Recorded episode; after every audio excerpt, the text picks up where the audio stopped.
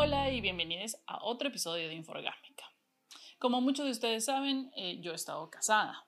Es más, sigo casada porque aún no he podido niños, porque aún no he podido eh, terminar el proceso de mi divorcio porque es un proceso largo y un proceso caro y un proceso complicado para todos ustedes que son papás y han estado en, relaciones, en matrimonios o han convivido con su pareja mientras han tenido hijos, saben que este proceso se complica más porque están los pequeños de por medio. Entonces, aparte de tener que lidiar uno con sus propios sentimientos, sus propias frustraciones, sus propios eh, temores, su depresión durante todo este proceso que son las separaciones, eh, tienes que lidiar con las emociones de una tercera persona que no está directamente involucrada y que tampoco tiene absolutamente nada que ver en el asunto.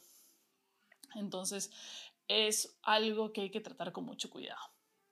Una de las cosas que hay que tener siempre en cuenta cuando uno tiene una relación, ya sea con el padre o madre de tus hijos, o con alguna otra persona posterior, o con alguna pareja, también hasta con tus propios amigos, es que esta relación, como tú te comportes hacia la otra persona en tu relación amorosa, va a sentar precedente en el inconsciente de tus hijos.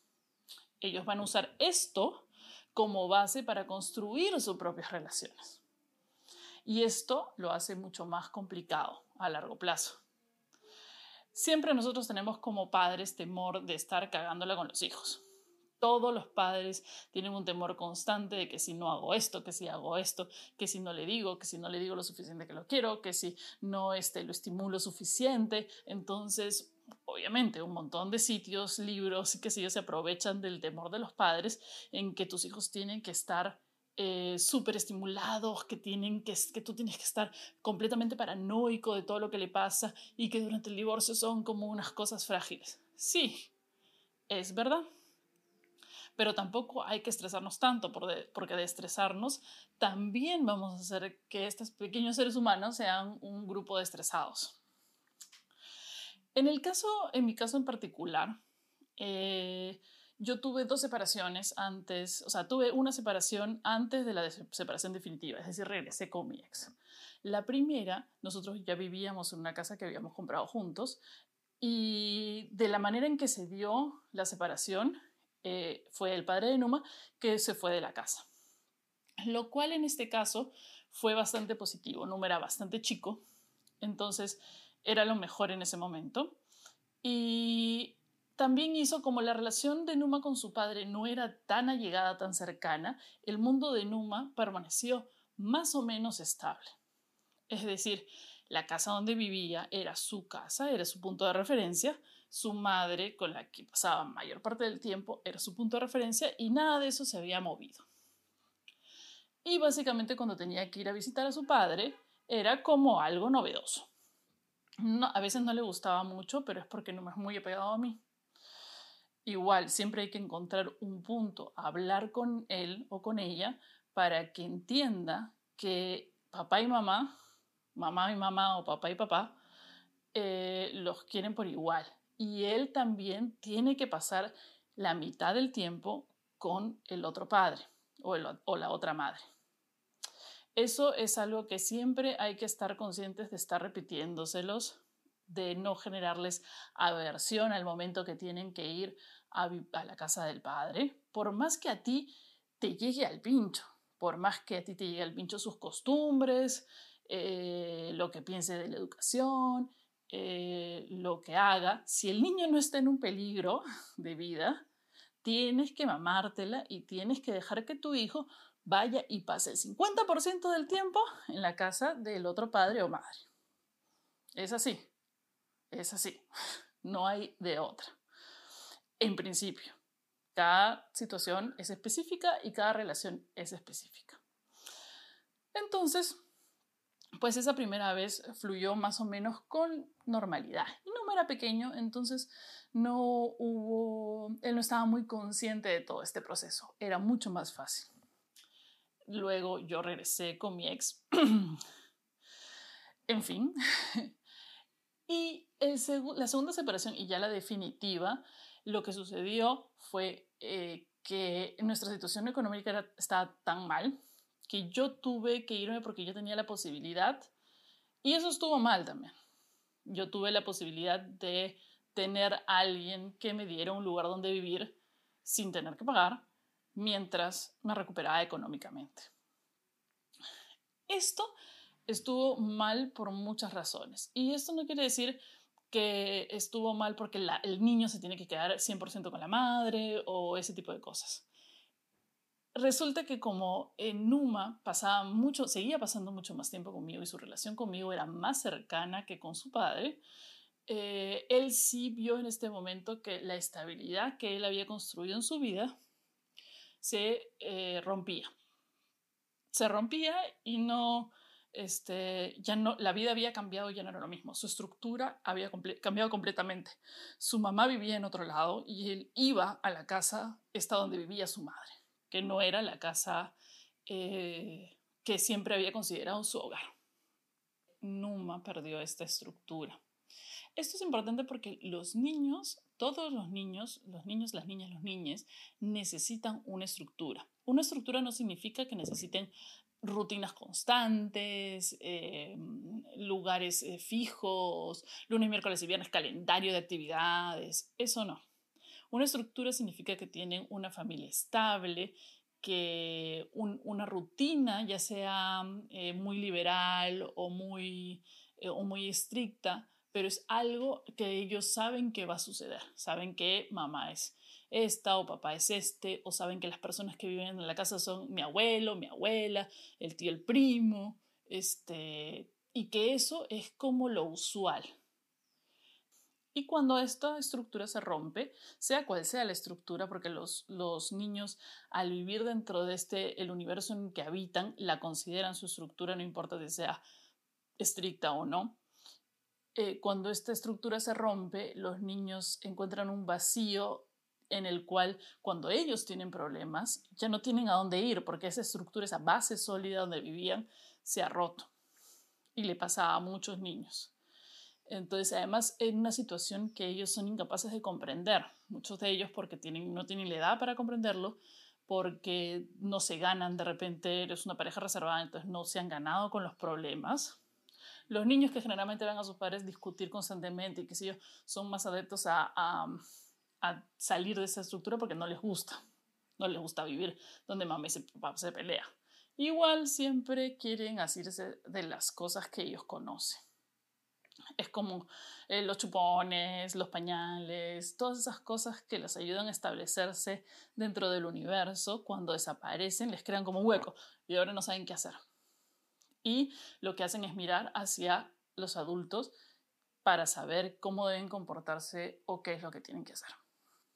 Y bueno, cuando yo me mudé, lo que sucedió fue que Numa sintió esto. Su universo se rompía, no entendía por qué, no entendía si todo andaba tan bien, porque teníamos que separarnos eh, y sobre todo no entendía por qué yo me tenía que ir de la casa. Lo cual fue estratégicamente en ese momento muy malo, pero se pudo solucionar. Entonces empezó en una especie de regresión emocional. No quería dormir solo, quería dormir conmigo todo el tiempo.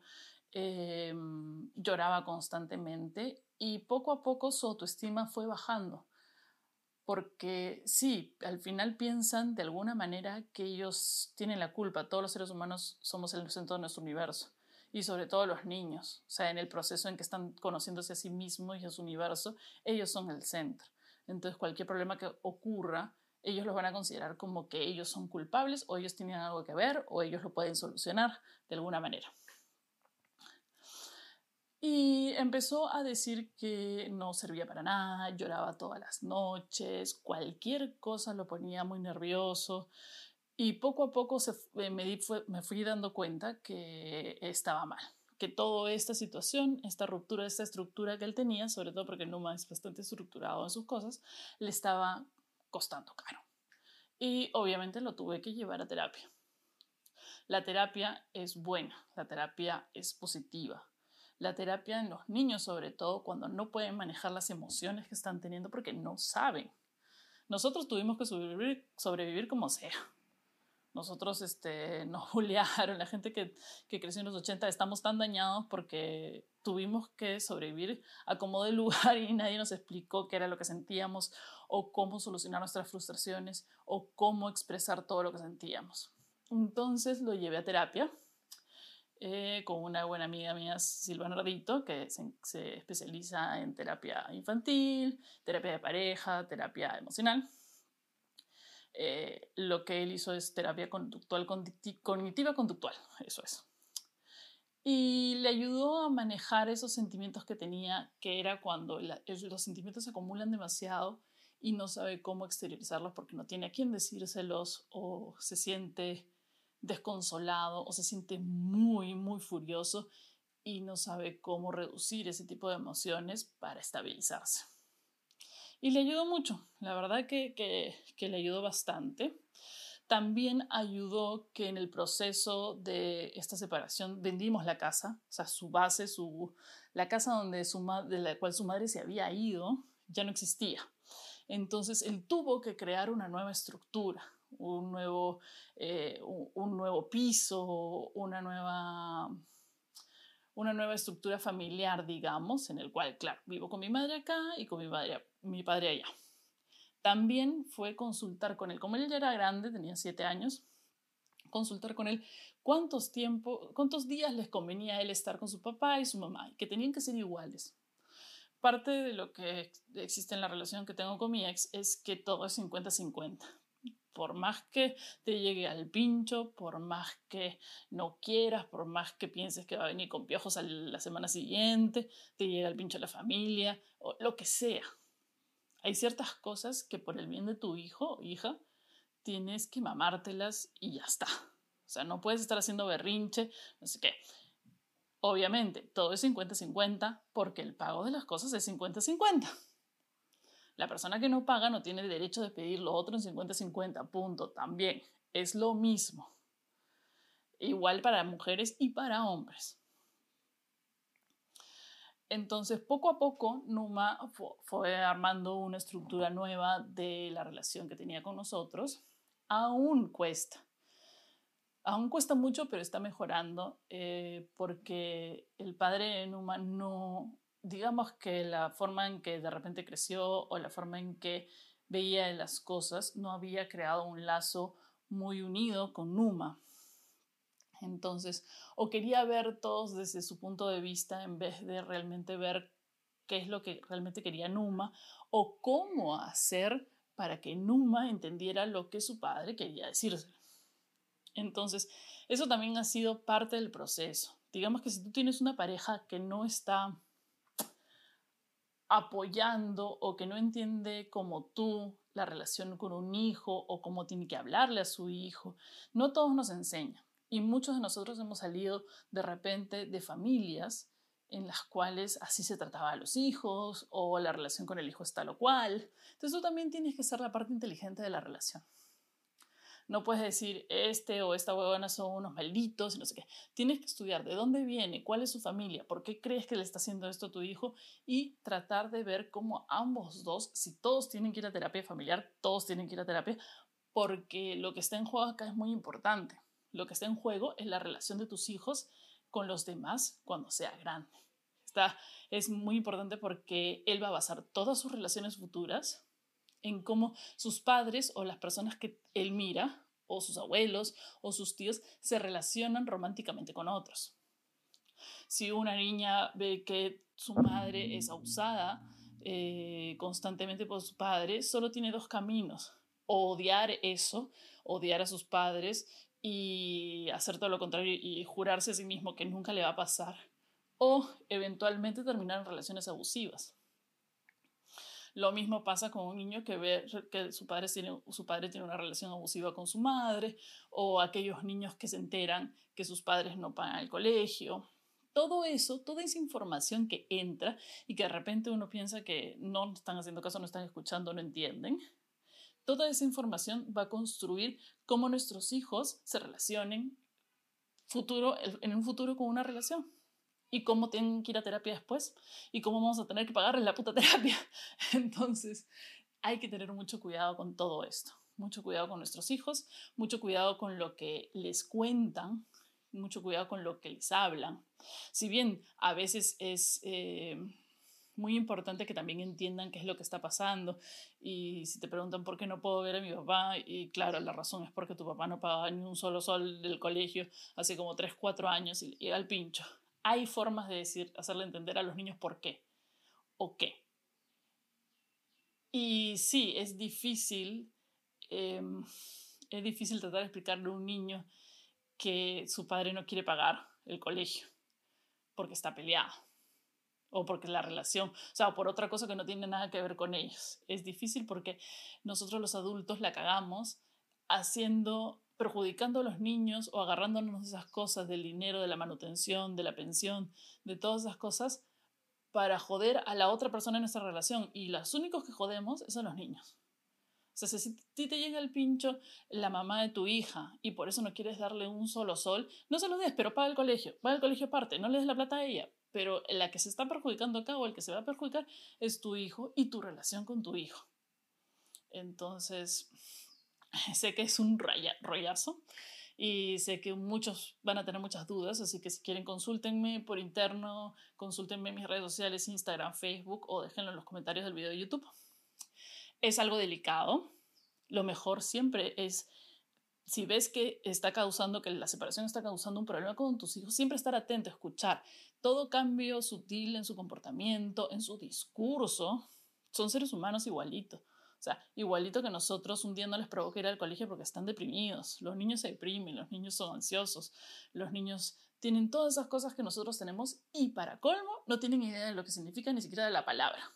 Entonces tenemos que estar escuchando y pendiente de todos los cambios emocionales que puedan tener durante este proceso para que si llega el momento y necesitan ir a terapia, los lleves a terapia o crees de repente una especie de terapia con ellos, si, si ir a terapia te parece demasiado caro o si no tienes el presupuesto. Sé que hay un montón de formas de acceder a, este, a salud mental y terapia para niños que de repente son mucho más económicas, porque yo sé, la gente dice psicólogo y dice un huevo de plata, pero nuestra salud mental es la inversión más importante y la salud mental de tus hijos es la inversión más importante que puedes hacer en tu vida. En fin, eso es todo. Espero que les haya gustado el episodio y dejen el like, obviamente, en el video de YouTube. Eh, y lo compartan en sus redes sociales, así me ayudan a crecer el canal. Eh, y nos vemos en el siguiente episodio de Infograma.